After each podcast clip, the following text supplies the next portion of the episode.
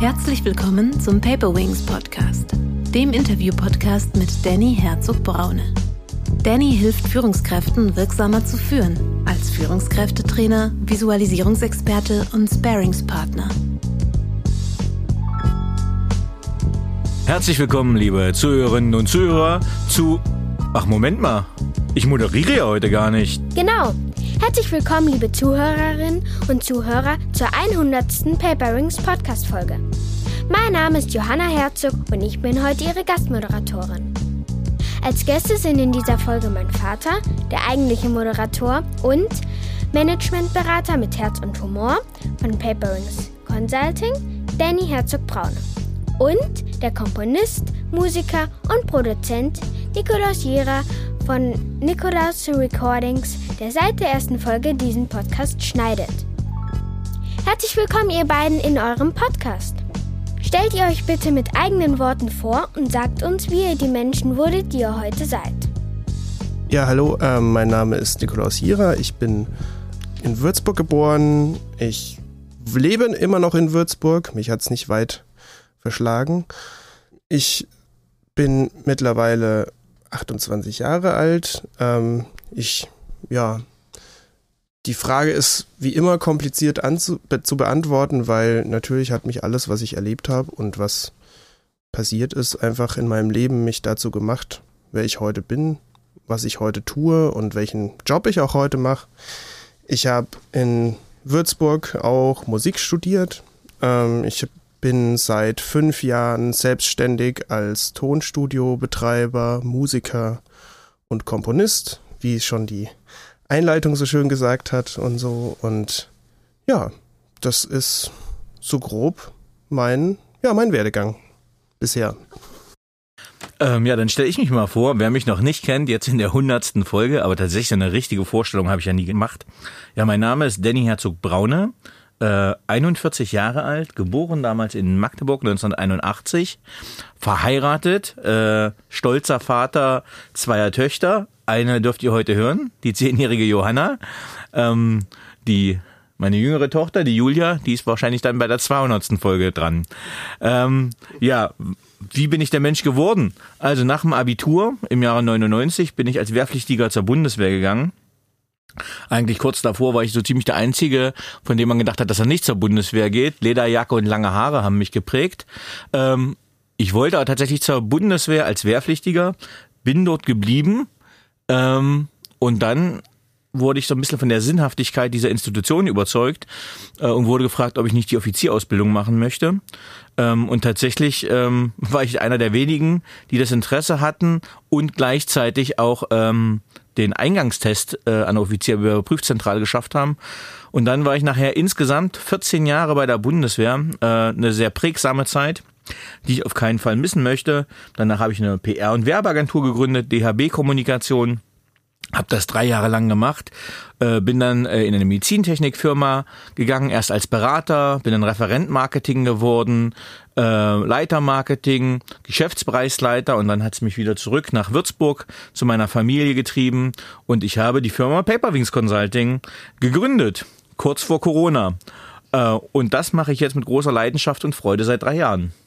Und was motiviert euch dazu, was ihr heute macht? Bei mir ganz klar, ganz viel Leidenschaft, also ganz viel, ähm, also ich habe mich, mich, für mich hat sich nie die Frage gestellt, in die Selbstständigkeit zu gehen. Ich habe das einfach gemacht, weil ich einfach wusste, ähm, ich fühle mich in keinem Job, der mir irgendwie ja gekommen ist oder der mir untergekommen ist und den ich und ich habe viel gesucht, auch ich fühle mich in keinem so richtig aufgehoben. Ich fühle mich da aufgehoben, wo ich alle meine viel verstreuten Hobbys und ähm, auch mehr oder weniger Profes also eigentlich meine Professionen mittlerweile irgendwie ausüben kann und wo ich die vereinen kann in einem. Und das geht halt natürlich am besten in der Selbstständigkeit. Und das ist eigentlich das, was mich irgendwie sehr motiviert, mich motiviert mit Menschen zu arbeiten, irgendwie für Menschen zu arbeiten, mich motiviert einfach ähm, was Produktives zu machen. Also es gibt für mich nichts Schrecklicheres, als irgendwie einen Job zu machen, wo ich irgendwie nur Zahlen ausfüllen muss oder so oder Tabellen. Im Endeffekt, ähm, genau, also ich, mir gefällt alles, was, also mich motiviert alles, was irgendwie neu ist, was irgendwie spannend ist und was vielleicht auch ein bisschen anstrengend ist und was man dann schafft irgendwie. Ja, ich würde den, ich würde den Text von Nick, eigentlich kann ich ihn eins zu eins unterschreiben. Ähm, äh, wollte ich jemals selbstständig werden? Eigentlich nicht, aber wenn man seine Fähigkeiten, Kompetenzen und Leidenschaften in einen Hut bringen will, dann ist die Selbstständigkeit eigentlich tatsächlich der, ja, der beste Weg. Und ähm, mit Paperwings Consulting habe ich das jetzt gefühlt final geschafft. Also ich wollte schon immer Wissen vermitteln, aber ich wollte kein Lehrer werden. Äh, ich war auch Hochschuldozent äh, als Honorarprofessor, als Honorardozent. Ähm, aber das kann, ist halt nur eine Säule. Und ich wollte, ja, Nick hat das so schön gesagt, produktiv sein, wertschöpfend sein. Und das finde ich halt in der Unternehmenswelt und Wirtschaftswelt total super. Und dort Wissen zu vermitteln als Managementberater macht mir super viel Spaß. Aber wenn ich jetzt gucke, welche Säulen hat Paperwings noch, dann ist es auch die Visualisierung. Das heißt, äh, ich zeichne gerne, illustriere gerne, so wie ich es für in der PR- und Werbeagentur gemacht habe, bei DHB Kommunikation. Und das habe ich halt auch untergebracht mit Buchillustrationen, in Coachings, in Workshops, wo das immer mit einfließt. Und so hatte ich wirklich die Möglichkeit, ja, meine, meine Stärken und meine Leidenschaften auch in, in dem Job bei Paperwings zu vereinen. Und das motiviert mich, also tatsächlich so kitschig das klingt, glückliche Kunden, weil das ist das Feedback, was man ja, kriegt. Absolut, finde ich auch, ja. Und, und, und das ist die Motivation, zufriedene Kunden und wertschöpfend etwas zu umzusetzen. Wie ist denn überhaupt der Paperwings Podcast entstanden? Ja, das ist eigentlich eine, ja, äh, vom Regen in die Traube, nee, nicht vom Regen in die Traube, ist eigentlich so eine Geschichte. Äh, ich wollte schon immer einen Podcast machen ähm, schon als es noch nicht so en vogue war. Aber ich hatte noch nie so das richtige Thema. Ich wollte mich auf jeden Fall mit klugen Menschen zu Themen austauschen mm, und habe schon lange über ein Konzept nachgedacht, wie und was ich machen könnte, unterschiedliche Ideen. Das war aber alles noch nicht so richtig zielführend und zutreffend. Und dann kam tatsächlich, äh, Paper Wings habe ich Ende 2019 gegründet und 2020 äh, mit vollen Büchern quasi ins Jahr gestartet und dann kam die Corona-Krise und es gab quasi das tiefe Loch, das heißt von vollen Büchern zu leeren Büchern, Auftragsbüchern. Das heißt, ich hatte plötzlich mehr Zeit als gehofft und habe mich dann diesem Thema Podcast wieder gewidmet und habe überlegt, okay, welche Podcasts hörst du denn gerne? Ähm, und was könnte den Zuhörenden mit Mehrwert geben? Und dann habe ich mir quasi überlegt, was kann man da welche Komponenten gehörten da rein? Mir war wichtig, dass zum Beispiel persönliche Geschichten bei sind. Weil ich wusste, äh, diese tiefen Gespräche, die ich im Coaching auch mit Menschen habe, die haben viel zu erzählen und das ist auch sehr interessant. Und gleichzeitig wollte ich Experten haben mit Fachwissen. Und da habe ich mir quasi überlegt, wie kannst du ein Format schneiden, zusammenbringen, dass das funktioniert. Und die Krise war einfach die Chance und die Möglichkeit, das anzufangen. Und da habe ich die Chance auch einfach genutzt. Also sehe ich ganz genauso insgesamt.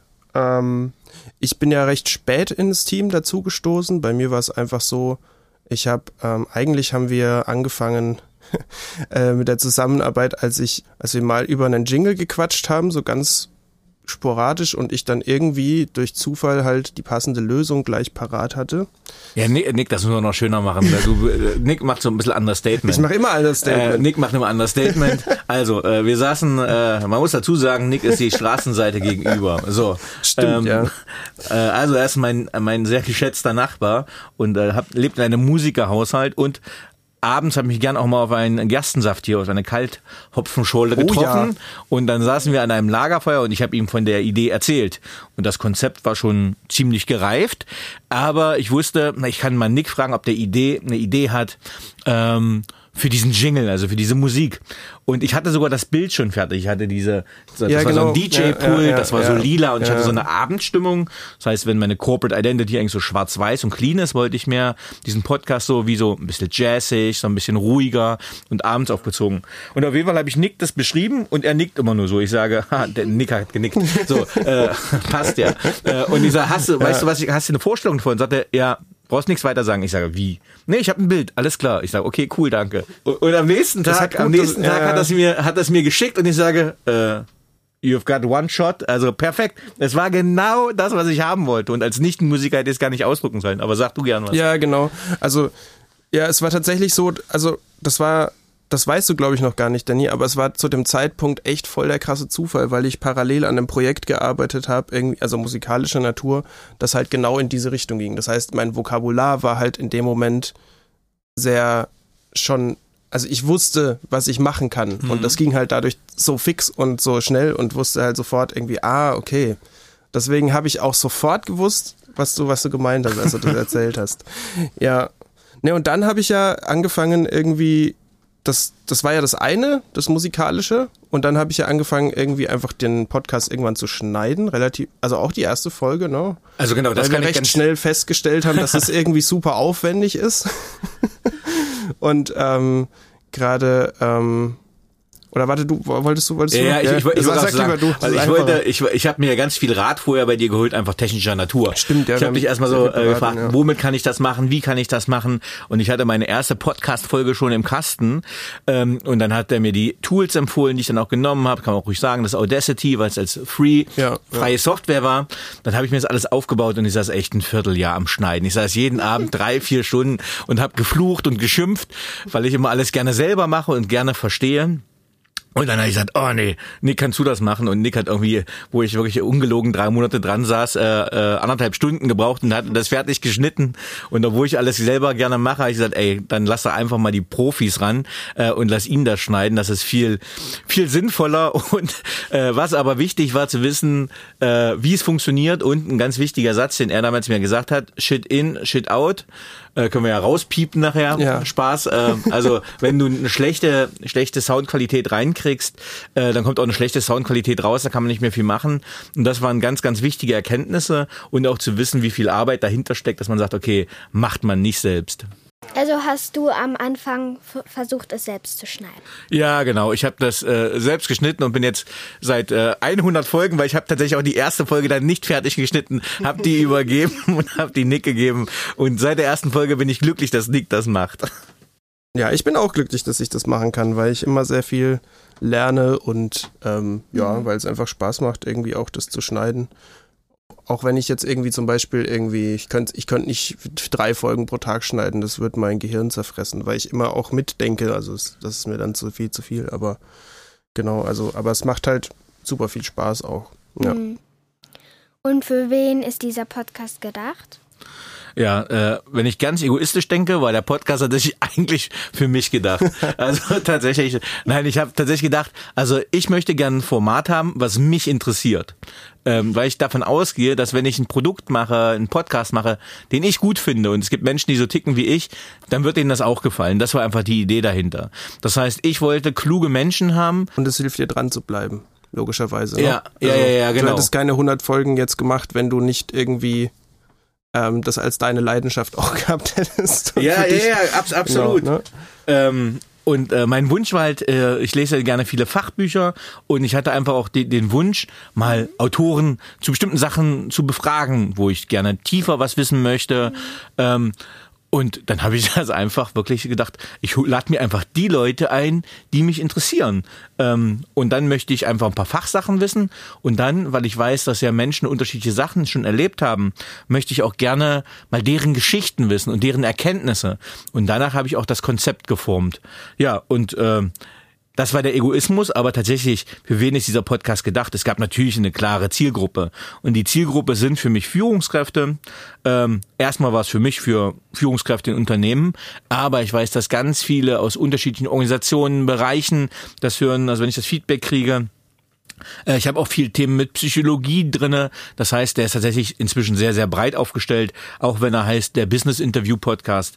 Äh, ja, eigentlich. Und du hörst ihn ja auch. Also von daher äh, ist Ja. bis zu für Zehnjährige auch schon Ja, ich meine, ich meine, man muss, ja- muss ja auch, auch, darf ja auch nicht vergessen, ich meine, viele Themen sind ganz schnell abgehakt eigentlich, so diese klassischen ähm, Wirtschaftsthemen sind eigentlich ziemlich schnell abgehakt und wir haben ja schon 100 Folgen, also da gibt's schon viel Info und ich muss, also aus, auch aus meiner Perspektive muss ich sagen, ich hatte bisher nie so das Gefühl, ah, das ist jetzt eine Doppelung inhaltlich. Also ich hatte bis jetzt immer das Gefühl, dass die, auch wahrscheinlich dadurch, dass die Podcasts so persönlich sind teilweise, ähm, dass es immer irgendwie einen speziellen Inhalt gibt. Also nie so ein, ähm, so ein Ding, wo ich sage, okay, das hat jetzt in Folge 50 oder irgendwas jemand schon gesagt. Also es ist für mich immer neu.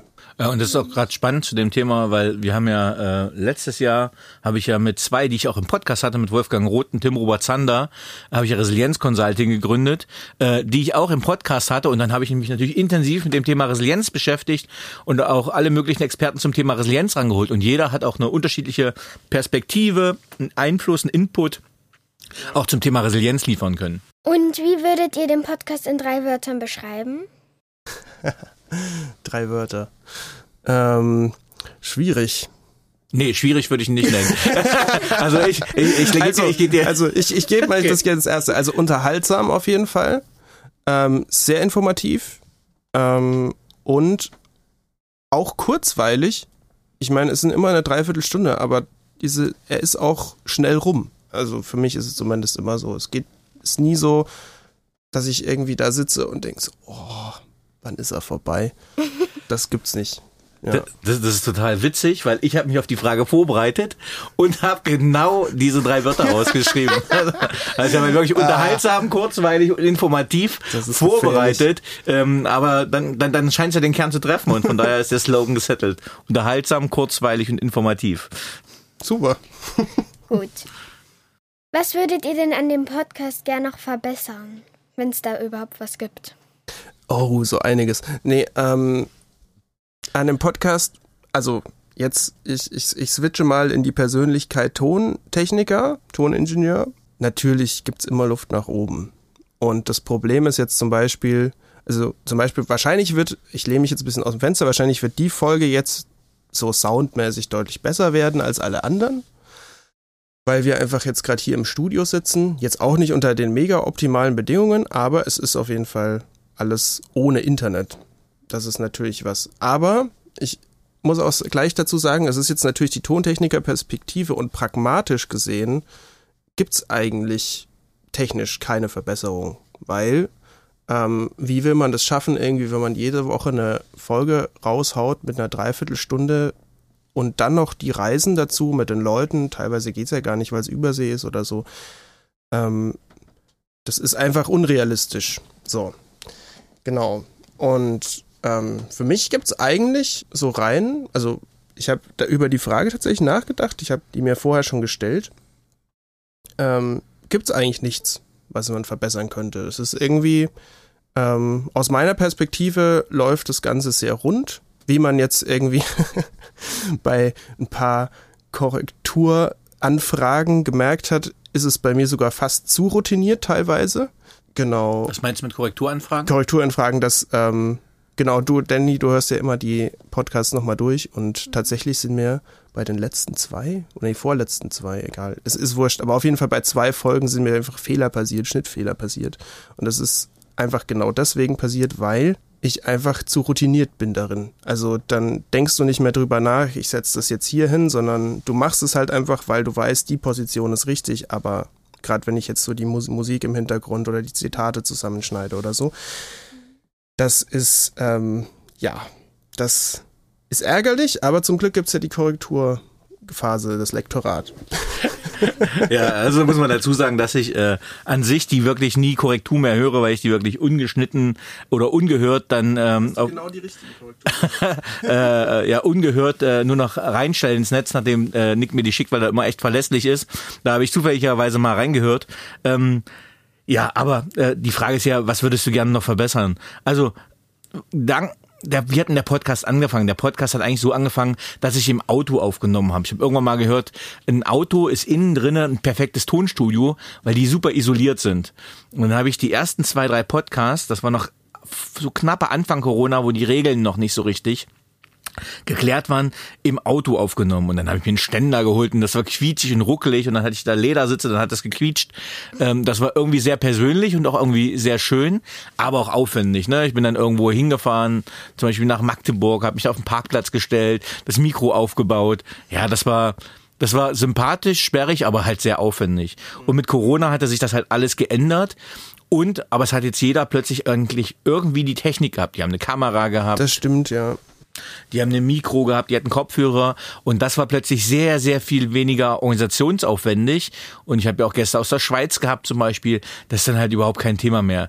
Das Auch war das- ziemlich cool. Auch Hm? das Equipment hat sich tatsächlich sehr stark verbessert durch Corona, ne? weil viele halt auch Coachings gemacht haben zum Thema, wie komme ich irgendwie besser mit Videokonferenzen und so klar ähm, und sich da einfach weitergebildet haben. Und das ist natürlich ähm, Ja, das, also das hat, das hat man sehr stark gemerkt, dass plötzlich viele mit Headsets aufnehmen zum Beispiel. Also ja. einfach das nutzen. Ja.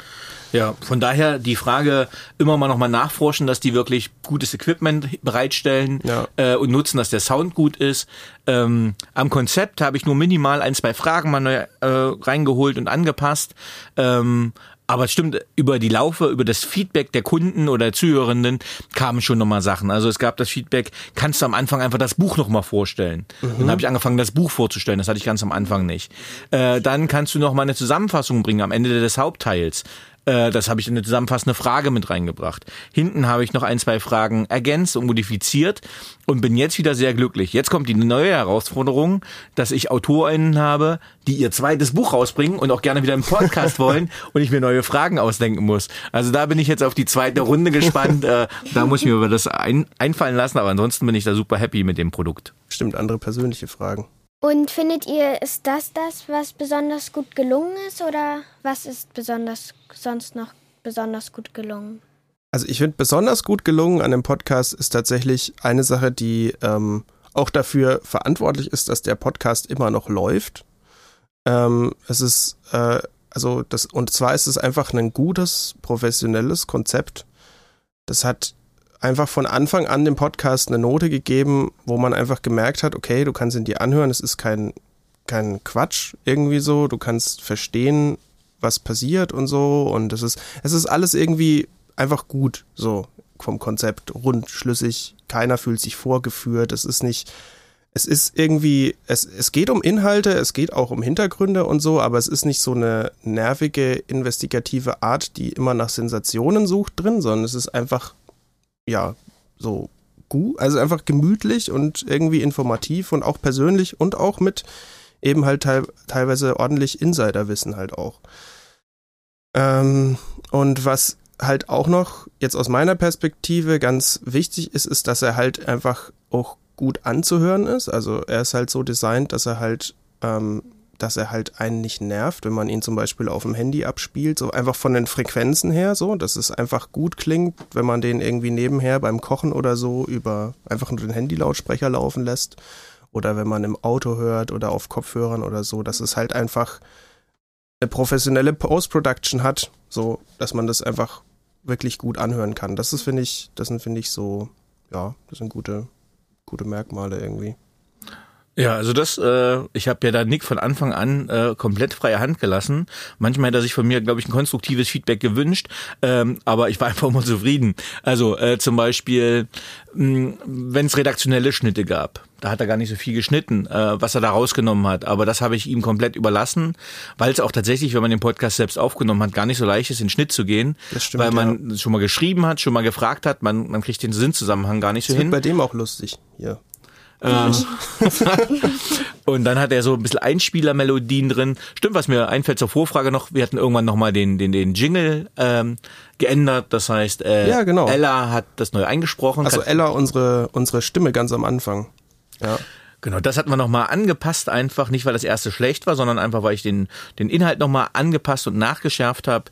Ähm, ja, was mir tatsächlich, warum ich noch an das Podcast oder warum ich dieses Format so toll finde, in der Regel habe ich immer einen neuen Gast, also Seltenheit ist mal einer doppelt. Ja. Ich lerne super viele tolle, interessante Menschen kennen und das Feedback der Gäste ist halt auch mal sehr positiv, dass sie sagen, du Danny, das hat super Spaß gemacht, das war schön vorbereitet und ich habe mich wohlgefühlt. Und das war von Anfang an äh, mein, mein, mein Konzept, dass der Gast sich auch wohlfühlt in dem Podcast. Ich will da keinen vorführen, es ist immer auf Augenhöhe. Ja, und das, das gefällt mir einfach an dem Format. Und seit wann machst du den Podcast? Ja, tatsächlich habe ich dann ja mit Corona im Anfang 2020 angefangen. Ähm, und die erste Folge, ich habe vorhin nochmal geguckt, ist im Juni 2020 rausgekommen. Ähm, das heißt, tatsächlich haben wir jetzt, äh, jetzt nehmen wir jetzt auf, wir sind jetzt Mitte September ja, gute 2022. Äh, ja, das sind jetzt genauso ziemlich genau zwei Jahre, die wir das schon machen und äh, ja, bis den ersten 25 zusammen hatten, das hat irgendwie ewig gedauert gefühlt. Ja, und dann, dann plötzlich die 50 schnell. rum ja, ja. und plötzlich, jetzt nehmen wir quasi die hundertste auf. Also das ging dann plötzlich rucki zucki. Ja, ja, total. Wie bist du, das hatten wir vorhin glaube ich schon mal erwähnt, aber trotzdem, wie bist du eigentlich auf die Idee mit zum Podcast gekommen? Ja, äh, die Idee zum Podcast ist gereift aus ganz vielen unterschiedlichen Sachen. Ich habe überlegt, welche Podcasts höre ich sehr gerne. Und ich nehme mal äh, einen meiner Lieblingspodcasts von Bernd Gerob, auch Managementberater, auch ein Vorbild von mir mal gewesen. Der hat den sehr guten Podcast Führung auf den Punkt gebracht. Ähm, den macht er aber größtenteils alleine. Äh, super Folgen. Äh, und da habe ich gesagt, okay, der Podcast ist leider perfekt. Also er macht das und ich habe gewusst, ey, das muss super viel Aufwand sein, was er da reingesteckt hat. Und da wusste ich, der ist perfekt, da brauche ich nichts anderes auf den Markt bringen und kopieren brauche ich ihn auch nicht. Das hat mir geholfen, okay, ich möchte ein dialogisches Prinzip haben. Dann ist einer meiner Lieblingspodcasts gewesen, auch schon ganz lange sehr erfolgreich, Hotel Matze, der wirklich wenig reißerisch ist und was ich damals sehr cool fand, keine Ahnung, der hatte dann drei, vier Stunden Podcasts plötzlich wo ich gesagt habe, okay, du musst dich ja überhaupt nicht einengen und notfalls hörst du den irgendwann mal weiter. Ähm, ich habe den Podcast, die längste Folge ist glaube ich eine Stunde 20 oder 30 mit Dr. Mhm. Nico Rose. Ja, ja, ja, genau, irgendwie sowas. Genau, ja. aber da war ich auch so froh, dass ich den als Gast hatte, dass ich gesagt habe, ey, äh, ich bin froh, dass ich den habe. Andere zahlen sehr viel Geld dafür, dass sie mit ihm sprechen dürfen. Ich lasse ihn so viel lange erzählen, wie er möchte. Und solange es auch interessant ist. Notfalls wird es halt rausgeschnitten hinten. Nein, Spaß, aber ähm, so, das hatte mir einfach gefallen. Und dann habe ich überlegt, was gefällt mir an den Podcasts und wie kannst du das, wie kannst du die zusammenbringen? Und ich sag mal so, aus diesen zwei Podcasts ist dann dieser als Geburtsstunde somit entstanden vom Konzept her. Ja. Und wie läuft denn ein Podcast überhaupt ab? Meinst du jetzt von der Vorbereitung bis zum Endschliff? Ja. Okay. Ja, wie läuft's ab? Also Punkt eins brauche ich ja erstmal mal einen Gast. Und dieser Impuls kommt aus ganz unterschiedlichen Bereichen. Ähm, zum Beispiel, ich nehme das Beispiel Wolfgang Roth, äh, der jetzt mein Geschäftspartner mit ist, den habe ich auf LinkedIn einfach kennengelernt zum Thema Resilienz und habe gewusst, oh, der ist eine interessante Persönlichkeit. Dann habe ich mir sein Buch geholt und fand das Buch toll. Äh, genauso Dr. Franziska Frank, die schreibt jetzt an dem Buch mit, was Führung heute wirklich braucht. Die hat einen Artikel im Harvard Business Manager geschrieben über das Thema Demut. Und dann habe ich sie einfach angeschrieben und gefragt, ob sie Lust hatte. Das heißt, das, das, die, eine Podcast-Folge fängt mit der Idee zu einem Thema an. Und dann frage ich die an. Und dann haben die entweder Lust, ja oder nein. Und inzwischen äh, ist es fast eigentlich immer ja. Äh, die haben Lust. Ja, und dann lese ich zum Beispiel das Buch, die Artikel, beschäftige mich mit den Personen, schreibe ein Konzept schick denen das, lad die ein, kam ein technisches Briefing. So, und dann nehme ich zwei Tonspuren auf. Und das Schöne ist, wenn ich mit der Aufnahme durch bin, bin ich erstmal eigentlich auch durch, denn dann kriegt schon die Tonspuren der Nick. Genau, und dann kommen die zu mir und dann werde ich erstmal, sortiere ich die erstmal, also ist kein großer Act. Und ähm, dann höre ich mir das Ganze einfach mal an und schneide währenddessen. Also ich habe, ähm, also vielleicht einfach interessant für die Leute, die das irgendwie nicht wissen, wie so ein Podcast-Schnitt abläuft und die das vielleicht auch interessiert. Also tatsächlich ist es so, dass der Podcast-Schnitt, so wie ich arbeite, meistens sogar in Echtzeit funktioniert. Ähm, ich habe, ähm, ich, la ich lasse den Podcast die ganze Zeit einfach laufen. Ich mache nur Stopp, wenn ich ähm, quasi merke, okay, ich muss jetzt einen Schnitt setzen oder so, was raffen, weil irgendwie jemand eine sehr lange Überlegenspause hat oder den Satz zweimal angefangen hat oder so und absichtlich halt eben halt weitergesprochen hat, damit ich da eben schneiden kann. Ähm, und deswegen Deswegen bin ich total oft, also eigentlich meine Durchschnittsschneidezeit liegt fast unter eineinhalb Stunden sogar mittlerweile, weil, also je nachdem, wie lang der Podcast ist, weil ich eigentlich fast in Echtzeit schneide. Ähm, also so eine, wenn, ja, für 40 Minuten eine Stunde ist auf jeden Fall realistisch. Ich weiß gar nicht, das ist vielleicht sogar ein bisschen zu lang sogar schon. Egal. Ähm, aber auf jeden Fall ähm, schneide ich diesen, schneide ich den Podcast dann und dann wird der noch ein bisschen. Ich mache währenddessen tatsächlich auch die Audioproduktion. Wenn ich jetzt gerade merke, jemand spricht gerade monologisch und so, dann, dann gucke ich, dass ich die Settings von den ganzen ähm, Equalizer, Kompressoren irgendwie anpasst, dass es halt so klingt, wie ich das am Ende im Endeffekt haben will. Ähm, was vielleicht besonders ist, ist, dass ich nicht mit, ähm, wie viele andere Podcast-Schneider mit Presets arbeite.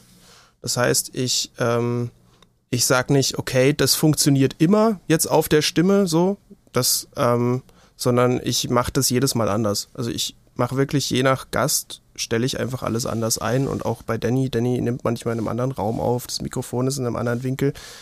Und das ist einfach zu kompensieren, indem ich halt einfach ein bisschen was anpasse, würde aber dann irgendwie doof sein, weil dann, wenn ich es nicht anpasse, wird jedes Mal die Stimme irgendwie so ein bisschen anders klingen. Genau, deswegen, ähm, ja, Also ich entscheide es jedes Mal neu, für jeden Podcast irgendwie anders Mhm. und dann wird es exportiert und dann schicke ich es dem Danny.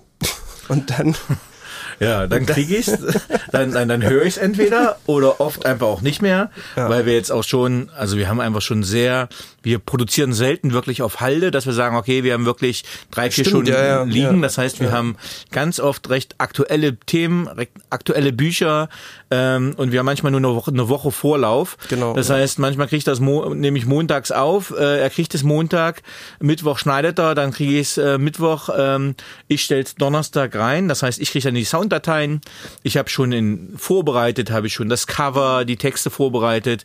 Dann stelle ich das auf meine Plattform hoch lad das hoch und das ist dann Freitag um 0 Uhr 10 äh, auch publiziert wird und tatsächlich, es gab glaube ich zwei, drei Ausnahmen, wo wir mal eine Lücke hatten, genau, zwei hatten wir, glaube ich. äh, wo, wir, wo ich dann einfach, wo, wo ein Gast kurz, kurzfristig abgesagt hat zum Beispiel, wo ich dann keinen Ersatz gefunden habe.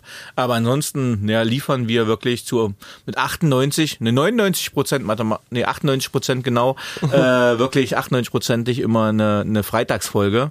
Ja und das seit zwei Jahren am Stück.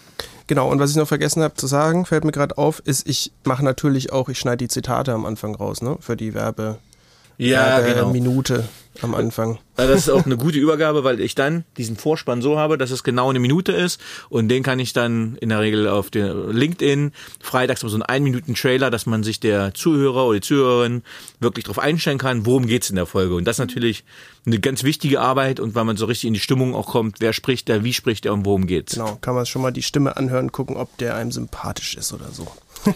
Wir hatten es ja auch gerade schon. Also, du spürst erst die Leute auf und Ja, das ist gut. schaust dann, was haben die eigentlich so gemacht, aber da hake ich trotzdem nochmal nach. Wie entscheidest du, wer in deinen Podcast darf? Ja, ähm, tatsächlich, äh, ich krieg Vorschläge von bestimmten Redaktionen und Pressereferenten, die mir Gäste vorschlagen. Und die machen das auch schon sehr gut, weil die wissen, okay, für wen ist der Podcast gedacht, um welche Themen geht es. Das heißt, ich habe keine komplett abwegigen Vorschläge. Und dann schaue ich mir an, interessiert mich das Thema? Wird das Thema dann meine Zuhörerschaft interessieren? Ähm, und dann trete ich quasi in, in Verbindung mit denjenigen, ob die Interesse daran haben. Äh, meist sagen mir die Pressereferenten auch schon, ja, die hätten Interesse. Es gibt auch Leute, die kommen auf mich zu. Also ich kriege auch zunehmend einfach Anfragen von Leuten, die fragen, du Danny, ich finde deinen Podcast toll, kann ich auch mal rein? Weil ich ja auch viel mit Beratern und Managern arbeite. Und dann entscheide ich so ein bisschen, ja teilweise nach Bauchgefühl und auch nach der Art der Kommunikation, ob das für mich stimmig ist. Ähm, ja, aber tatsächlich ist die, die Haupt, das Hauptauswahlkriterium, dass jemand wirklich fachlich fundiert zum bestimmten Thema was publiziert hat oder ja ein Experte für einen Bereich ist, dass ich ihn oder sie dann zu diesem Thema auch in den Podcast hole. Denkst du manchmal im Nachhinein, dass du im Podcast vom Typ her anders bist als in deiner Freizeit? Oh, das ist eine schwierige Frage. Die könnt ihr, die könnt ihr vermutlich beide besser beantworten. Die kann Nick vermutlich besser beantworten. Er kennt mich privat und er kennt die Podcasts. Ach, ich, ich glaube tatsächlich sehr wenig sogar. Ja. Also ich habe nicht das Gefühl, dass du dich verstellst, Hm, gerade und eine Rolle spielst. Ja, weil es einfach irgendwie. Ich meine, ich meine, das Format ist halt dir so auf den Leib geschnitten von dir selbst. Äh, Und es ist deine Rolle ist die Rolle, wo du dich wohlfühlst. Also von daher ist es eigentlich ganz einfach zu beantworten. Ja, also ich habe da ja auch ab und zu mal so kurz reingehört oder Mhm. so. Oder wenn es halt mal gelaufen ist und ich im Mhm. gleichen Raum war oder so. Und da habe ich jetzt auch nicht mitbekommen, dass es irgendwie anders ist. Also ich denke auch, nein. Sehr gut. Ja, ich denke auch früher hätte ich gleich gesagt, ach, du darfst nicht witzig sein oder keine, du musst mehr bringen und mehr fragen. Aber tatsächlich verlasse ich mich da jetzt einfach auf den Flow, weil wenn jemand wirklich schön was erzählt, ähm, dann lasse ich ihn erzählen. Äh, wenn ich denke, das interessiert mich gerade, dann frage ich auch einfach nach und unterbreche ihn. Und wenn ich mal einen Witz machen will, äh, das kennt ihr mich auch, dann mache ich den Witz einfach. äh, Ja, dann- das merkt man. ja. Also nein, ich glaube, ich bin nicht anders. Und wie lange hast du am Anfang gedacht, dauern die einzelnen Folgen? Ja, tatsächlich sind, bin ich da sehr nah am Konzept dran. Ich habe da mal reingeschrieben am Anfang, es sollte so durchschnittlich eine Dreiviertelstunde sein oder und dann habe ich es aber ganz schnell geändert auf minimal 45 Minuten, weil es sonst für mich nicht stimmig ist und nicht länger als 90 Minuten oder eine Stunde 20. Ähm, und das finde ich nach, nach wie vor sehr, sehr sinnvoll von der Länge her. Äh, also wenn man überlegt, du kennst das ja selber, eine Schulstunde ist ungefähr eine Dreiviertelstunde. Das heißt, da kann man noch Informationen aufnehmen. Aber das merkt man auch gerade so im Mittelteil. Ich sage mal, der Mittelteil des Podcasts ist ja der Thementeil. Und irgendwann, wenn es zu fachlich wird, das, da, so lange kann man sich dann auch nicht mehr konzentrieren. Mhm. Darum ist wichtig, dass dieser eher persönliche Teil dann kommt, der so ein bisschen entspannter, kognitiv, also für den Kopf ist, dass man nicht mehr so mitplotten kann. Wenn aber jemand besonders kurzweilig erzählt, äh, Entertainment, Storytelling, dann verfliegt die Zeit auch so, dass mir gerade ist, also Nico Rose nehme ich jetzt einfach als Beispiel nochmal, da sage ich, hey, mhm. dann erzähl einfach ähm, und im Zweifel, also ich lasse mich davon nicht mehr abhängen, aber tatsächlich, ich glaube so 55 Minuten ist so die durchschnittliche Folgenlänge und äh, inzwischen von der Aufnahme her ist auch mein Ziel, dass man so die Stunde nicht reißt und da sind wir ziemlich nah dran. Hm. Und was, was machst du, wenn dir ein Fachwort nicht einfällt? Ja, das ist, das ist eine sehr gute Frage, weil ich ja auch ganz bewusst ähm, so Feedback einhole, ähm, wie ist der verständlich. Also wir Berater haben natürlich ganz viel Englisch und Buzzwords. Äh, manchmal äh, gibt's gar keine deutschen Übersetzungen. Manchmal kannst du halt die Hälfte des Gesprächs einfach nur in Englisch machen mit diesen Buzzwords. Äh, die verstehen dann aber nicht viele Leute. Äh, das ist dann schon mal, ja, ist schwierig. Ähm, und ich habe, hol mir da ja immer ganz wichtig, ich hol mir konstruktiv einfach so Feedback ein. Ne? Also die Oma, also meine Mama und der Nick, die müssen mir immer einen Feedbackbogen ausfüllen, weil ich weiß, ne, die werden mir jetzt nicht sagen, Mensch, hast du super toll gemacht, wenn es so nicht ist.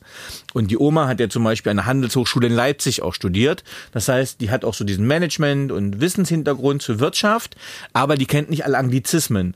Und wenn die dann zum Beispiel was nicht versteht, dann muss ich nachfragen. Und da passe ich dann schon dolle auf, dass nach Möglichkeit die, die mir was erklären, die Anglizismen, also die englischen Wörter oder Fachbegrifflichkeiten erklären. Manchmal geht das nicht, weil es das Gespräch komplett zerreißen würde.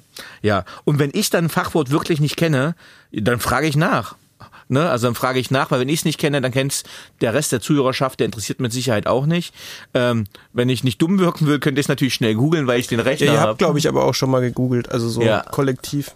Ja, also, also manchmal, äh, das ist ja das Schöne, auch wenn man das so online macht, ne? Man hat ja den Rechner vor sich. Also ich mache das manchmal bei Büchern, wenn ich jemanden frage nach den Büchern und die wissen nicht, wer hat das geschrieben, dann schaue ich schnell nach, wenn ich das Buch nicht kenne, wer das ist, weil dann haben wir die Informationen gleich mit drinne. Also, äh, wer nicht fragt, bleibt dumm. Ja, deswegen habe ich auch ein Interviewformat. Ja. und was ist, wenn es genau andersrum ist? Also wenn du ein Wort nicht kennst? Wenn ich ein Wort nicht kenne, ja, dann frage ich nach oder ich google das. Und das mit Corona und dem Podcast wurde jetzt schon die ganze Zeit so ein bisschen erwähnt. Und hat Corona den Podcast verändert? Naja, ich könnte mir vorstellen, dass Punkt eins äh, Corona für Podcasts in bestimmter Weise ganz gut war, weil ich mir mhm. vorstellen könnte, dass Leute ja. einfach viel zu Hause sind beim Sport sind oder so. Auf jeden Fall, ja. ja. Und halt auch, wieder meine Perspektive, auch unter technischen Aspekten hat Corona einiges verändert. Es war, glaube ich, ähm, ich weiß, ich weiß es noch wie ganz am Anfang, ähm, dass ein bisschen stressig war mit Leuten, da überhaupt dann irgendwie stabile Internetverbindungen raus zu, also zu bekommen mhm. und so. Und irgendwie, was war das noch? Die, ähm, ich, ich, weiß nicht mehr, welcher Podcast es war, aber da gab es ja auch mal, da hat die Aufnahme nicht geklappt, musste der Termin dann verschoben werden, weil irgendwie im Büro dann zum Beispiel die die Audioverarbeitung, also unser, unser, unser Programm, mit dem wir das machen, kann man ja auch mal hier sagen, ist Zencaster, ähm, ähm, mit dem wir die Fernaufnahmen machen, ähm, das irgendwie nicht toleriert wurde von der Firewall und so, obwohl das jetzt eigentlich keine besonders krassen Pores oder irgendwas benutzt. Also es ist einfach so eine, ähm, dass diese Art Probleme, die gab es dann einfach nicht mehr irgendwann. So, mhm. die waren dann einfach weg. So, das ist, also am Anfang, das hat, also das hat schon, glaube ich, also nicht Corona direkt, aber halt einfach diese ganze Krise und die, die ganzen Home, Konsequenzen. Genau, und die genau, ganzen Homeoffice-Situationen mhm. haben das sehr krass verändert auf jeden Fall. Und ich glaube, das merken auch viele Leute, die hier zuhören, glaube ich, auch im Arbeitsumfeld, gerade wenn du fern organisiert arbeitest und so, das hat, da hat sich sicher, also wenn man einfach mal zurückguckt in den letzten zwei Jahren, ich glaube, da hat sich so krass viel verändert. Mhm. Einfach, ja, Genau. Und das ist natürlich auch nicht spurlos am Podcast vorübergegangen. Ja. ja. Und was ist das am meisten genutzte Wort im Podcast? Ich würde es, also wenn es nicht Artikel zählen nicht, oder? Und nee. Ams zählen auch. Nicht. Ja, genau. Also wenn man äh, die die Ams, ähm, ja. die werden ja von Nick oft rausgeschnitten und oder drin gelassen, wenn sie, wenn, wenn sie nicht mal auffallen, weil dann In letzter Zeit übrigens sehr, sehr wenig. Ich schneide sehr wenig M's ja. raus, ja. Also. Und dann denke ich, dass das im anderen meistgenutzte Wort Nick ist, weil Nick ist da, wo, was ihr Zuhörenden nicht hört, weil das so die Marke ist, Nick, das schneidest du mal raus, ihr habt mich verhaspelt. So.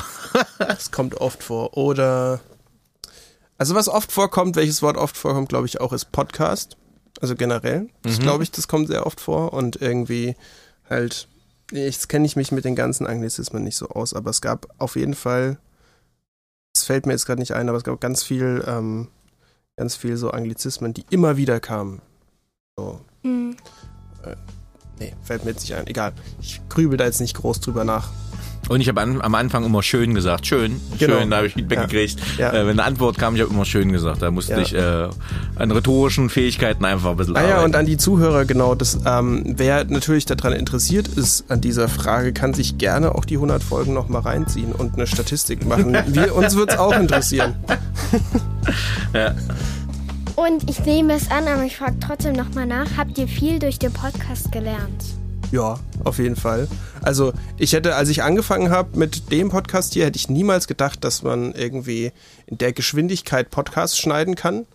Ähm, weil ich es einfach von anderen Leuten kenne, die sagen, boah, was eine Dreiviertel, also als ich mit denen davor gesprochen habe, was eine Dreiviertelstunde jede Woche, bist du wahnsinnig, ja. Und ähm, ja, ich habe es einfach mal auf mich zukommen lassen, einfach mal geguckt. Ich meine, dass man ja, wer nicht wagt, der nicht gewinnt. So, das, das muss man einfach mal ausprobieren. Und ich meine, im Endeffekt, das ist halt dann, ja, da habe ich richtig viel gelernt. Und auch einfach mhm. so eine konsistente, mehr, also mehr oder weniger konsistente Qualität abzuliefern und ähm, wieder, wieder Shit in, Shit out, aber manchmal geht's ja nicht anders, weil wenn jetzt jemand zum Beispiel nur irgendwie so, so, so AirPods hat oder so und damit aufnimmt, das, das ist übrigens Schlimmste, was man machen kann, mit AirPods einen Podcast aufzunehmen. Ähm, an die zukünftigen Gäste, falls sie das hören. Ähm, bitte keine AirPods, also diese, die Bluetooth AirPods, weil die irgendwie, keine Ahnung, ich weiß nicht, was da los ist. Aber wie man selbst aus so einem Signal, was eigentlich wirklich, wenn man es einfach hört, irgendwie anstrengend und nervig ist in den Ohren, irgendwie das entschärft, dass man irgendwie quasi trotzdem eine angenehme Stimme hat danach. Ähm, das ist wirklich, das ist, ich, ich weiß nicht, es ist ein Skill, den ich irgendwie ähm, eigentlich äh, nicht gerne hätte, so, aber er ist wahnsinnig praktisch, also für, für zukünftige Projekte irgendwie und auch, genau, welche Tools man benutzt und so. Genau, das habe ich sehr, sehr krass gelernt im Podcast. Ja, äh, na, tatsächlich habe ich ja den Podcast, ich habe ja gesagt, schön aus reinem Eigeninteresse gemacht, weil ich was lernen wollte. Ähm, denn ich, ich habe ja ganz viele Managementbücher und ich lese ja auch viel, aber da braucht man sich nichts vormachen, es bleibt jetzt nicht immer so viel hängen. Früher bei Blinkist habe ich auch früher gern gehört, zusammengefasste Bücher, eine Viertelstunde, war total begeistert davon, aber es blieb einfach nichts hängen, wenn man das einmal hört. Man muss es immer irgendwie nachfassen. So, und jetzt habe ich ja die Bücher von den Autoren, dann lese ich die durch, dann arbeite ich die durch, dann bereite ich das Podcast-Konzept vor durch und dann frage ich nochmal nach und tatsächlich, wenn man jetzt überlegt, wie lernt man am besten, ne? durch Emotionen, durch Orte, durch bestimmte Eindrücke, dass sich möglichst viele Neuronen verbinden. Und ich nehme mal die ganzen, ich sag mal, die anspruchsvolleren Folgen im Sinne von Neuropsychologie, ne? Sebastian Probst Pardigol zum Beispiel äh, oder Friederike Fabricius das ist alles nicht ohne, aber durch die, durch das Nachfragen, durch die sympathischen Austausch mit denen sind da einfach ganz viele Sachen hängen geblieben, die ich dann im Berufsalltag super nehmen kann. Und wenn ich jetzt die Podcast-Folgen sogar nochmal anhöre, dann fällt mir alles ganz schnell wieder ein, weil ich das schon mal durchgearbeitet habe. Und das ist für mich einfach eine super Lerntechnik, das damit zu verbinden. Und von daher habe ich äh, in den zwei Jahren so viel intensiv gelernt durch die mhm. Autoren, das war echt spitze. Ja, das kann ich auch nur unterschreiben. Das habe ich ganz vergessen gerade. Ich habe mich jetzt nur auf die Technik konzentriert. Ich das irgendwie so als mein Aufgabenfeld oder meine Partei heute sehe. Ähm, das geht mir ganz genauso. Und ich meine, ähm, es ist ja witzig, dass irgendwie ich bin ja auch einfach solo selbstständig schon seit einer gewissen Zeit und so. Und das ist diese ganzen Themen, die da, die da auf mich eintreffen, die haben bis auf wenige, also wirklich ganz wenige, haben wirklich einen super krassen Bezug für jeden Selbstständigen auf irgendeine Art. Also ja, genau. Ja, Marketing, Geld eintreiben. Genau, so ganz einfach, so ganz einfache Sachen und auch irgendwie allein auch diese ganzen, was, was hat mich viel beeindruckt? Auch diese ganzen neurowissenschaftlichen Sachen haben mich super beeindruckt, weil ähm, du ja quasi als Solo-Selbstständiger dann ganz oft irgendwie gar kein Feedback bekommst, so von Mitarbeitern, so, ja, das hättest du jetzt mal nicht so machen sollen oder so, oder guck doch mal dahin. Ähm, sowas bekommst du ja oft gar nicht, sondern du bestehst direkten Kontakt mit den Kunden, du bist irgendwie für die Werbung verantwortlich, du bist für alles Mögliche verantwortlich, also hast ja keinen, also alles in einem Kopf. So, und das ist natürlich dann super spannend auch zu wissen, wie hältst du, wie kannst du den Kopf quasi fit halten und mhm. trainieren und so. Mhm. Wie kannst du das neurowissenschaftlich da, wie kannst du da einfach dran arbeiten? Mhm. Und das ist, das finde ich schön. Da gab es super Themen dazu einfach. Mhm. Ja. Und bei den ganzen 99 Podcast-Folgen, welche Gäste haben euch da besonders beeindruckt oder euch Freuden gemacht? Also ähm, tatsächlich ähm, gibt es da keinen konkreten Namen, den ich jetzt raushauen kann. Ähm, aber was mir auf jeden Fall, was mich sehr, sehr beeindruckt hat, sind oder generell sehr beeindruckt sind immer diese Themenfelder eben Neurowissenschaften ähm, und halt auch Marketing tatsächlich. Das sind Sachen, die, die reißen mich, also wenn die gut sind, reißen die mich immer komplett raus, weil ich die, weil ich einfach, weil mich das einfach interessiert, weil das super nah an meiner Praxis gebaut ist irgendwie, weil ich da einfach immer auch, ja, auch, auch der, ja, wie war das, ähm, der mit Social Media Management. Thomas Herzberger. Thomas Herzberger zum mhm. Beispiel. Auch wenn ich den Podcast an sich, das war nicht mein Lieblingspodcast, aber der Inhalt, der drin war, mhm. der hat mich so krass nachhaltig beeinflusst, einfach deswegen, weil ich lange mir überlegt habe, zum Beispiel, ähm, wie gehst du mit Social Media um? Mhm. Und wie kriegst du das hin? Und auch, und auch noch so ein, wer war noch ein anderer, anderer Typ, der, ähm, über Marketing ganz viel gequatscht hat und zum Beispiel auch eine Sache gesagt hat, die ich schon immer auch verfolge. Wenn du ein scheiß Produkt hast, dann brauchst du eigentlich kannst du keine gute Werbung dafür machen, weil du halt. Andreas Schiesche, glaube ich, Markenvertrauen war das. Das kann, kann gut sein. Und so, lauter solche, solche Sachen, die eigentlich wirklich, ähm, also die waren für mich persönlich, waren die, waren die so Highlights, weil ich einfach dadurch sehr, mhm. ja, sehr schnell zum irgendwie, also die haben mich einfach, einfach geprägt irgendwie so. Mhm. Ja, in den letzten Jahren. Ja, ich würde jetzt, äh, normalerweise würde ich sagen, nee, ich möchte jetzt keinen Gast hervorheben, aber es gab so in den einzelnen Abschnitten schon immer bestimmte Highlights. Also ich, ich fange mal an, mein, mein, nee, mein zweiter Podcast war ja mit meinem eigenen Coach, zum Beispiel mit Pete Alt. So, ähm, und das war, obwohl ich den schon lange kannte und äh, den auch als Freund bezeichnen würde, äh, als er ein Interview gemacht hat, der mir so viele Sachen erzählt äh, in dem Podcast. Äh, es hat sich so schnell geöffnet über wie blöd das mal sein kann als Selbstständiger, ne? Wie er hohe Schulden hatte und so. Und das hat mich einfach emotional bewegt und wie er auch gekämpft hat. Und das, das ist ja das, was man als Selbstständiger, als Unternehmer immer mitkriegt. Da, äh, man sieht ja immer nur vielleicht mal das, das, das schöne Auto mal, was da steht oder irgendwas anderes. Aber was da für Krisen davor waren und wie viele, wie es einen erschüttern kann, das nicht. Dann war der nächste Gast, äh, ist auch bis heute, glaube ich, einer meiner Lieblingsfolgen zum Thema, was agiles Management, Turalf Rapsch.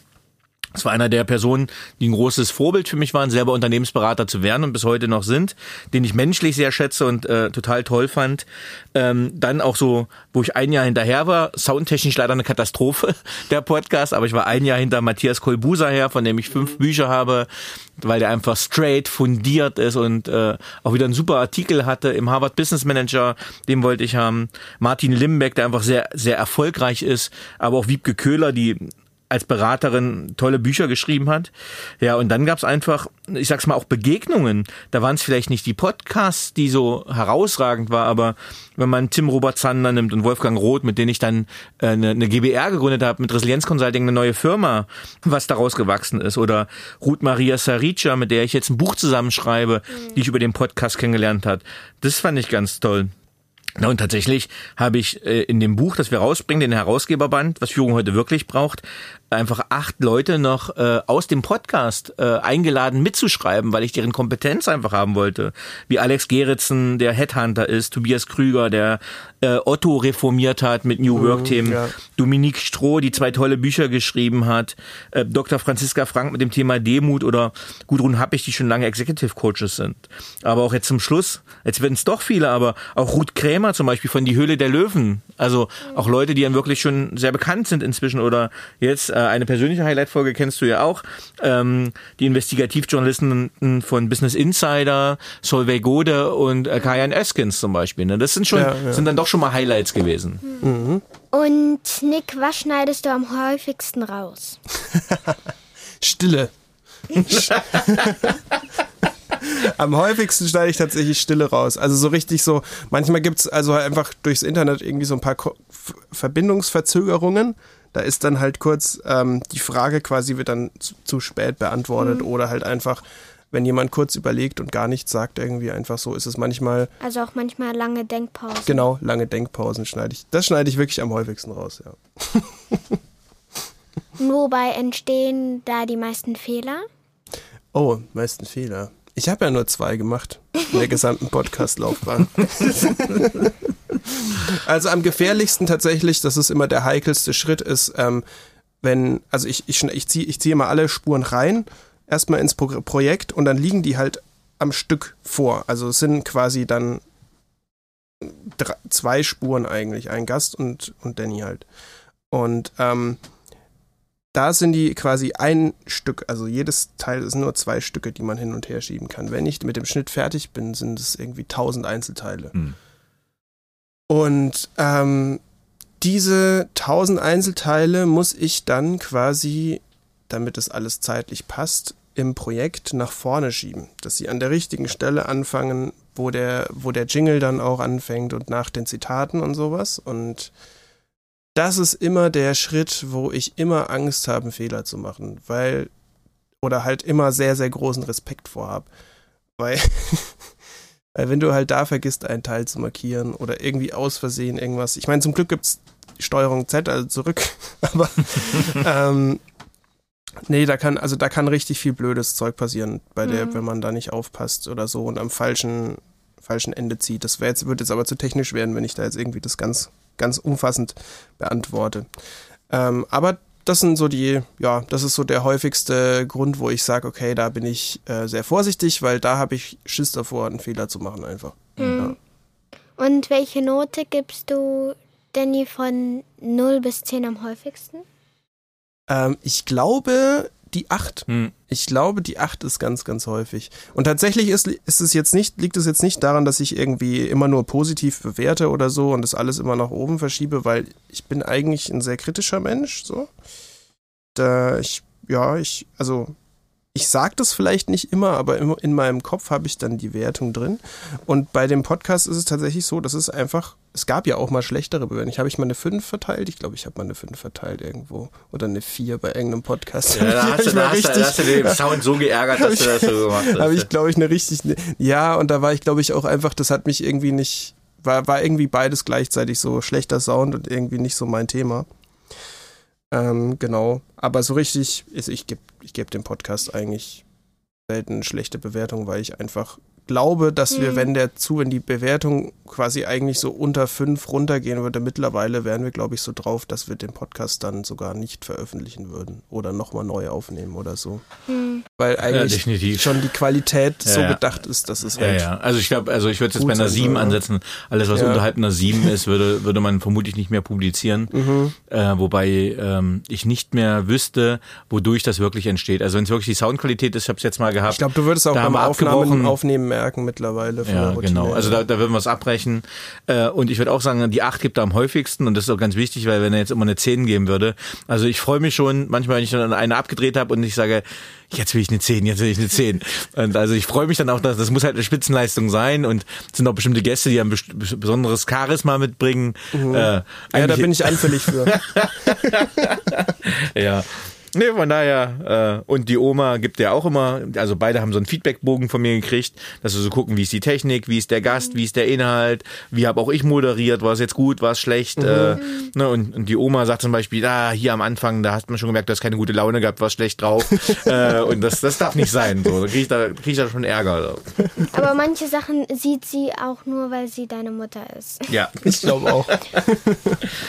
Und jetzt habe ich aber noch eine Frage. War der Podcast, der vier oder fünf die Bewertung hatte, rausgekommen? Ich glaube, wir hatten den tatsächlich veröffentlicht. Ja, ich glaube, ich ähm, habe die Meinung auch nicht geteilt, finde ich. Keine Ahnung. Nein, das kann, das kann natürlich gut, das kann gut sein. Ich glaube, ich glaube tatsächlich, du fandest den, den Inhalt, glaube ich, ganz gut. Deswegen haben wir es, glaube ich, gemacht. Also ich weiß, ich weiß jetzt auch gar nicht mehr genau, welchen er meinte. Aber ähm, was ja auch gut ist. Boah, ich musste, das war einer, der musste ich so ultra viel schneiden, das weiß ich noch, weil halt ähm, äh, ja, weil halt irgendwie ich weiß gar nicht mehr, was das genau war, aber ich glaube, ich, ich weiß nur noch, dass ich ultra viel schneiden musste. Also das ist richtig. Das, das, das ist ganz wichtig, weil äh, das prägt ganz doll die Stimmung. Es gibt zum Beispiel einen, äh, was ist True Leadership oder so. Mhm. Äh, einer der ersten mit, äh, mit Wolf Bertram von Bismarck, äh, und ähm, noch jemanden. Und das war über drei unterschiedliche Orte, weil ich mag eigentlich nicht so gerne zu dritt Podcast machen. Manchmal mache ich es dann. Ähm, und da war es aber echt so, äh, dass bei dem einen komplett die Verbindung abgerissen, dann war die bei mir komplett abgerissen. Also das war, das war vom Stresslevel her echt ein Albtraum. Und Nick hat das aber noch gar nicht mitgekriegt, weil er hat die Tonspuren gekriegt, er hat gesagt, nö, lief alles ganz flüssig durch. Das ja. heißt, man ist subjektiv in dem, was man da macht, ne, oder wenn äh, der der Zuhörende oder die Zuhörerin kriegt ja gar nicht mit, was Nick alles geschnitten hat, was vielleicht nervig war. Das heißt, er kriegt ein rundes Endprodukt, aber Nick hat's halt noch in Knochen, sage ich mal, äh, was er schneiden musste. Genau, das äh, ist dann mein Insiderwissen. genau. Und es gab einmal eine Folge, da hat die Oma nur eine 2 gegeben und der Nick eine 8. Und das ist so wie so ein A- und B-Testing, wo ich auch gucke, okay, äh, wem hat es jetzt wie gefallen? So. Eine 2 ist aber auch wirklich wenig. Ja. Und jetzt hätte ich noch ein paar persönliche Fragen an euch beide. An welchen beruflichen Fehler oder Erfahrungen hättet ihr gerne verzichtet? Ähm, ja, ich habe da überlegt und äh, es gibt die, auch in der letzten Folge wieder, die, die rauskam, gab es diesen Kalenderspruch, ich möchte auf keinen Fehler verzichten, den ich gemacht habe, weil ich daraus gelernt habe. Da ist tatsächlich sehr viel Wahrheit dran und trotzdem ist es so ein bisschen verstecken. Was ich ein bisschen gemerkt habe, ist, dass ich mich gern so ein bisschen bremsen möchte, wenn ein Kunde einen Auftrag hat, ein Angebot macht, äh, zu einem Thema und ich dann in euphorische Kundenvorleistung gehe. Ne? Das heißt, ich kaufe mir das Equipment dafür, ich bereite mich vor, ich investiere dann Geld in diesen speziellen Auftrag. Das kann eine große Graphic Wall sein, das kann ein besonderer Kurs sein, den ich kaufe, das kann eine Zertifizierung sein, die ich mir extra hole. Und dann kommt der Auftrag nicht zustande und dann hat man so richtig ein paar tausend Euro in eine Sache investiert, die dann nicht zustande gekommen ist. Jetzt ist es noch nicht so richtig schlimm, wo ich sage, hey, darauf hättest du komplett verzichten können, weil jetzt habe ich das ja trotzdem drauf. Jetzt habe ich das Zertifikat, jetzt habe ich die Wall. Ähm, aber das ist so, wo ich sage, so als, gerade als Selbstständiger, das ist so ein Thema, wo ich sage, puh, äh, da bin ich jetzt vorsichtiger geworden mit Vorinvestitionen. Ja, also bei mir ist es so, ähm, ich sehe im weitestgehend sehe ich das sehr ähnlich. Also es gibt ähm, wenig Fehler, wo ich nicht auch draus gelernt habe, bis eigentlich gar keine Fehler. Also die meisten Sachen, die ich auch irgendwie, wenn ich eins zum Beispiel in meinem Studium gelernt habe, irgendwie, ich habe, also das habe ich gar nicht gesagt, aber ich habe Jazzklavier studiert. Ähm, glaube ich, weiß nicht, habe ich gesagt, aber egal. Ähm, auf jeden Fall habe ich Jazzklavier studiert und ich habe Improvisieren professionell gelernt, quasi, wenn man das mal so, so einordnen will. Ähm, und das zieht sich auch total durch mein, ähm, durch mein Leben durch, auf jeden Fall. Und die, und deswegen, deswegen ist eigentlich diese, dieses, dieser, dieser Faktor, einen Fehler zu machen, irgendwie, ja, also so große Fehler habe ich einfach noch nicht gemacht. Ich habe, ähm, also so richtig, richtig richtig verkackt irgendwie so. Da gab's nichts. Es gibt bei mir eher so kleine Sachen, wo ich mich drüber ärgere, so dass ich irgendein Gerät aus Versehen kaputt mache, weil ich irgendwie dumm bin und unaufmerksam oder so. So, das, was irgendwie jedem mal passiert, irgendwie, keine Ahnung, schmeißt das Handy runter, weil man nicht aufpasst oder so.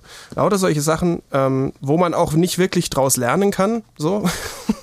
das sind so, so Fehler, wo ich sage, okay, die, die, da habe ich keine Lust drauf. Aber prinzipiell, ähm, genau, finde ich, das ist, ist bei mir Fehler also es gibt diesen, diesen krassen, diesen krassen Fehler, Fehlerbegriff gibt's gar nicht. Und ich bin auch nicht so ein Mensch, der jeden Fehler feiert. Also es gibt zum Beispiel ja auch diese Art von Fehlerkultur, wo man sagt, man will irgendwie so, ähm, ja, bloß irgendwie, also das komplette Gegenteil von dem, wie es eigentlich normal in so einem deutschen Betrieb ist, quasi. Diese, also das Gegenteil von der Nullfehlerkultur, so dass du quasi eben einfach sagst, ja, jeder Fehler ist toll und wir lernen da jetzt draus und so.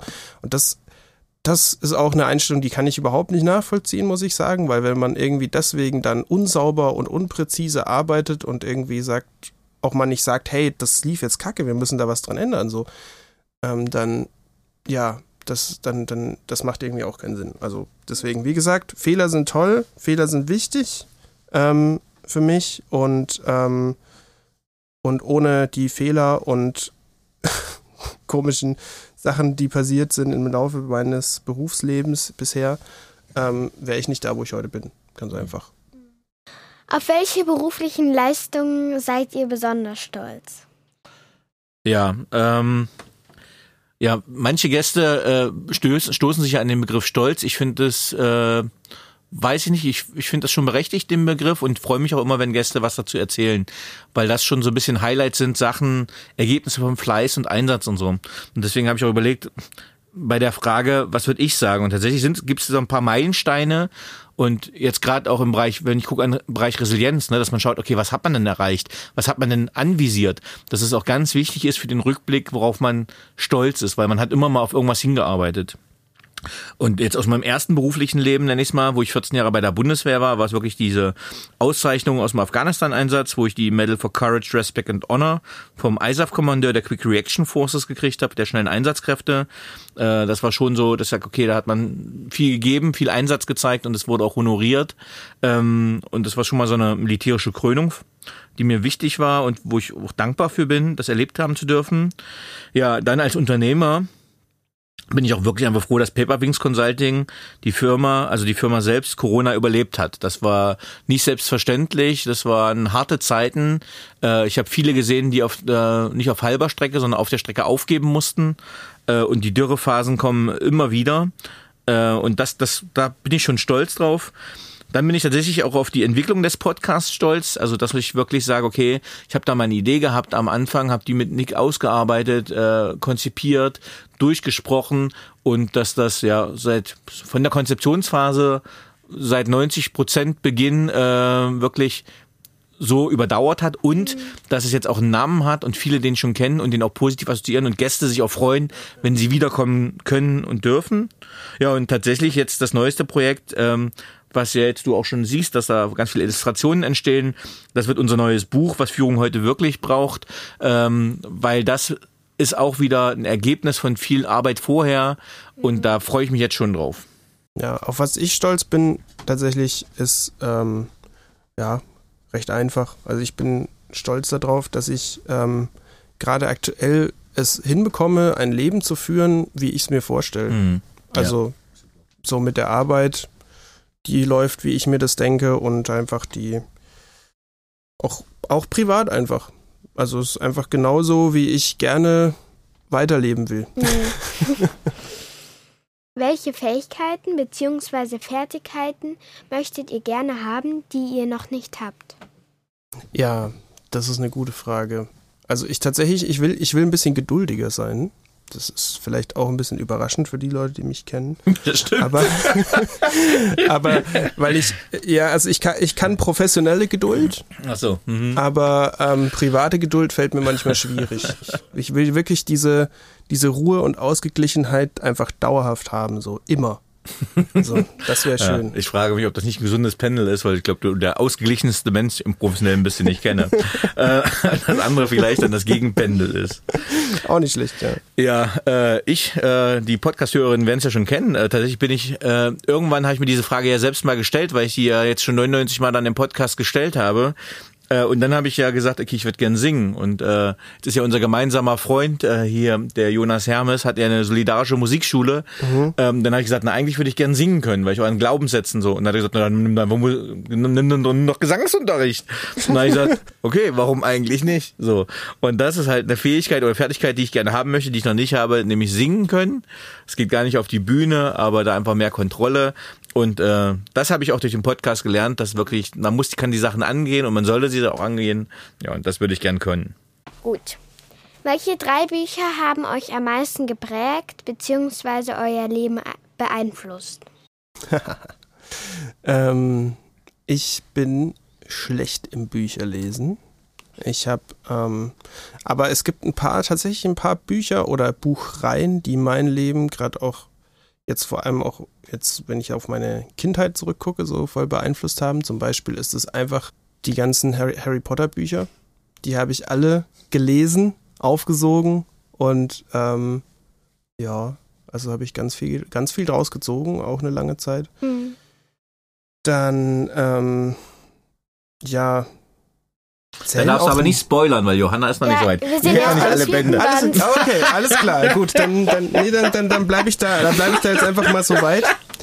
Ähm, dann, äh, was hat mich noch beeinflusst? Also was mich ganz stark beeinflusst hat, waren natürlich auch, jetzt kommen Sachen, die sind komplett fern von dem, was hier eigentlich im Podcast immer passiert, ähm, war in meinem musikalischen Bereich, waren ganz viel, also so Theoriebücher. Ja, das wäre jetzt mein, mein zweites Buch. Aber ansonsten, also, ne, Bücher fallen mir, fallen mir keine so richtig ein, weil ich einfach selber sehr viel im audiovisuellen Kontext bin und da auch gar nicht viel Sprache konsumiere, sondern ganz viel, ähm, ganz viel Töne. genau. Deswegen muss ich, ich muss, ich muss da, da muss ich rausgehen. Das, das schaffe ich nicht. Habe ich zu wenig gelesen. Ja, ähm, gut, welche Bücher? Also tatsächlich das eine, was ich dann immer gerne sage, ist ähm, das von Friedemann Schulz von Thun, Miteinander reden. Äh, hat er ganz viele Bücher rausgebracht, Band 1 bis 3 empfehle ich jedem Menschen. Äh, das finde ich ganz super. Es hat mir viel über Kommunikationspsychologie beigebracht und das ist ganz wichtig zu verstehen. Dann in diesem Podcast auch oft genannt ähm, von Stephen R. Covey, die Seven Principles of Highly Effective People, das heißt die sieben Prinzipien von hocheffektiven Menschen, das finde ich sehr gut. Und ähm, jetzt könnte ich eine tausend weitere Bücher nennen. Äh, ich habe noch eins relativ beliebig rausgesucht, das habe ich dir auch mal vorgelesen äh, weil ich das fürs Mindset ganz gut fand. Und das war von Bodo Schäfer, ein Hund namens Money. Ah ja. Ähm, und das finde ich jetzt vom, vom, von Einstellungen zu bestimmten Themen, zu Arbeit, zu Geld, zu Menschen, finde ich das sehr gut. Aber das haben wir noch nicht zu Ende gelesen. Das, da fehlt noch ein Kapitel. Ah. Das müssen wir noch zu Ende lesen. Genau. Cool. Ja, das sind die drei Bücher. Und wer waren die drei Menschen, die den größten Einfluss auf eure berufliche Entwicklung hatten? Also da waren ganz stark ähm, positiv wie negativ meine Eltern, ähm, die mir einfach, ja, einfach erstens mal eine ganz gute, eigentlich behütete Kindheit gegeben haben und so. Ähm, und immer sehr viel Angst davor hatten, dass ich irgendwie in die Selbstständigkeit will. und ich meine im Endeffekt, ja, es ist mein, gerade mein, mein Leben und mein Beruf auch schon seit ein paar Jahren und das auch irgendwie, selbst in so einer Corona-Krisenzeit irgendwie sehr erfolgreich irgendwie. Also 2022 ist das krasseste Jahr für mich, seit ich angefangen habe. Also es, es gab bis jetzt kein Jahr, wo es schlechter lief als im Jahr davor. Mhm. Das wird wahrscheinlich nächstes Jahr sein. Bin ich sehr davon überzeugt. Ähm, also das war ein sehr erfolgreiches Jahr jetzt. ja, genau, genau. Zwei, genau. Ja.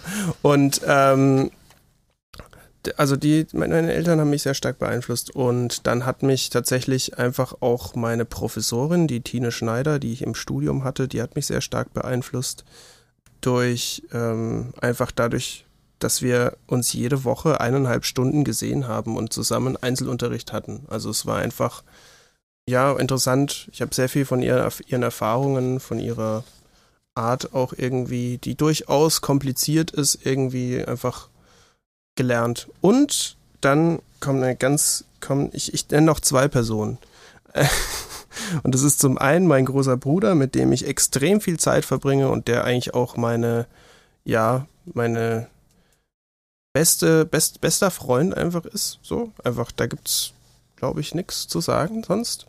Ähm, und mit dem ich immer über alles reflektiere, der mir irgendwie immer ein ganz tolles, objektives Feedback geben kann. Er ist auch studierter Philosoph und kann mir da immer, wenn ich irgendwie mit, äh, also er ist Logikmeister und ist da immer, wenn ich irgendwie mit irgendwelchen Argumentationsketten irgendwie zu ihm komme und sage so, Moment, das ist unlogisch, das musst du anders sagen. Oder so, das ist immer mein Bruder und dann natürlich auch meine, ähm, ja, meine Verlobte, mit der ich zusammen lebe, die, die Ella, die ist natürlich ganz, ganz, ja, ganz wichtig. Ähm, ja, die auch den Jingle eingesprochen genau, hat. Tatsächlich. Ja, ist ja hier fast schon so ein Familienpodcast. Mit der Oma. Stimmt. ja. Genau. Ja, ähm, ja, Familienpodcast sagst du berufliche Entwicklung. Ja, also mit Sicherheit der Opa, ne? also mein Papa, der leider schon verstorben ist. Ähm, und nicht, dass er mir irgendeine Richtung vorgegeben hätte. Ich nehme mal das Beispiel, der hat Militär gehasst, Nationale Volksarmee, das hat er gehasst. Da wollte er nie hin, ich bin da hingegangen. Aber er hat mich ganz früh schon an die Hand genommen bei ganz vielen Thema, Hauptthemen. Der war, Wirtsch äh, der war Journalist, Filmkritiker, hat Kabarett gespielt. Das heißt, ich stand relativ früh mit ihm auf, auf der Bühne. Äh, und deswegen finde ich auch ganz toll, dass du jetzt dabei bist, Johanna. Ne? Also, dass man diese Erfahrung einfach nutzt und daran wachsen kann.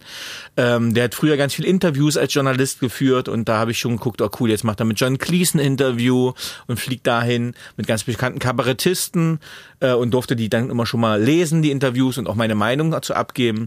Hab mein erstes Buch mit ihm rausgebracht, mein Freund Harald, wo ich illustriert habe. Und diese ersten Schritte, die bleiben dann halt wirklich so, so Meilensteine, auch wenn man gar nicht wusste, wo das beruflich hingeht. Denn äh, da ging es ja erstmal beruflich überhaupt nicht hin in die Richtung. Äh, denn, also er war erstmal ein Impulsgeber, deswegen äh, der erste wichtigste, die erste wichtigste Person. Meine Mama, quasi die Oma im Hintergrund, dass die mich eigentlich immer unterstützt hat, egal was ich gemacht habe. Aber dadurch, dass die charakterlich und persönlich ganz anders ist, war sie mir da jetzt gar kein, also ich hätte nicht das machen können, was sie gemacht hat, weil das meinen Neigungen nicht entsprochen hätte. Hätte ich zumindest gedacht, weil sie hat ja auch Wirtschaft studiert. Ja, und dann der zweite wirkliche, äh, wirkliche Person war Major Otte damals. Also das heißt, ich bin zur Bundeswehr als Wehrpflichtiger gegangen und ähm, der hat so alle meine Klischees über die Bundeswehr über einen Haufen geworfen.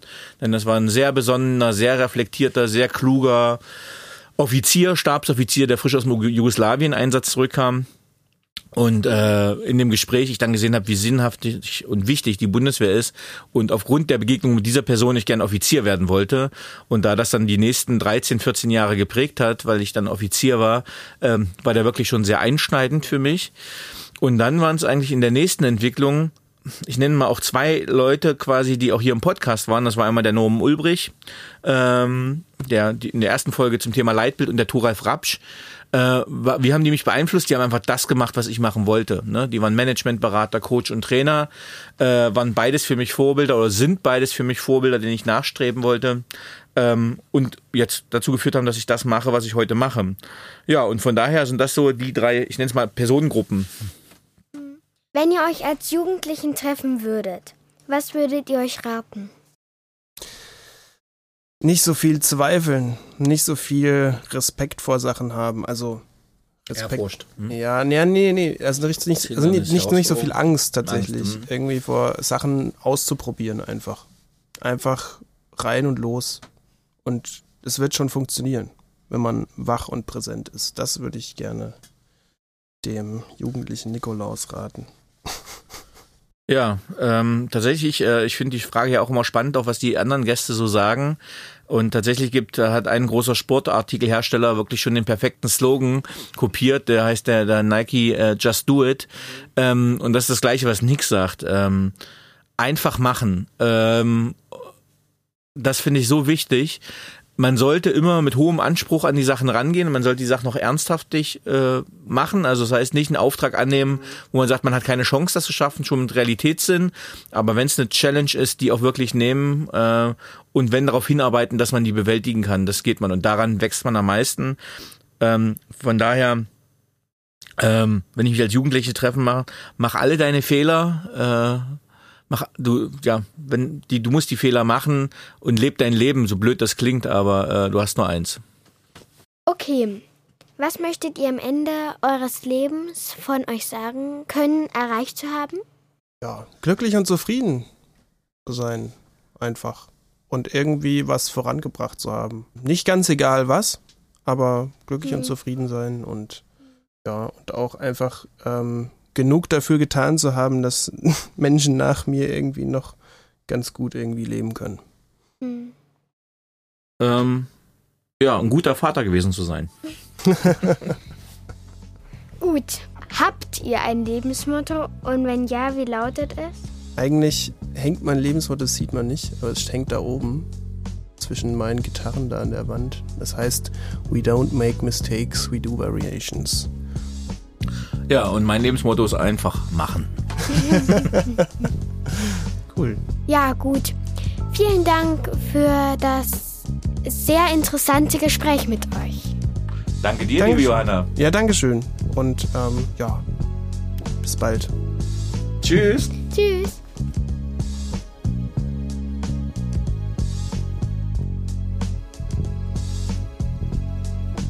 So, liebe Zuhörerinnen und Zuhörer, ich hoffe, Ihnen hat dieser Podcast gefallen. Wenn er Ihnen gefallen hat, hinterlassen Sie gerne ein Abo, eine positive Bewertung und empfehlen Sie diesen Podcast weiter. Bleiben Sie gesund. Mit besten Grüßen, Ihr Danny Herzog Braune.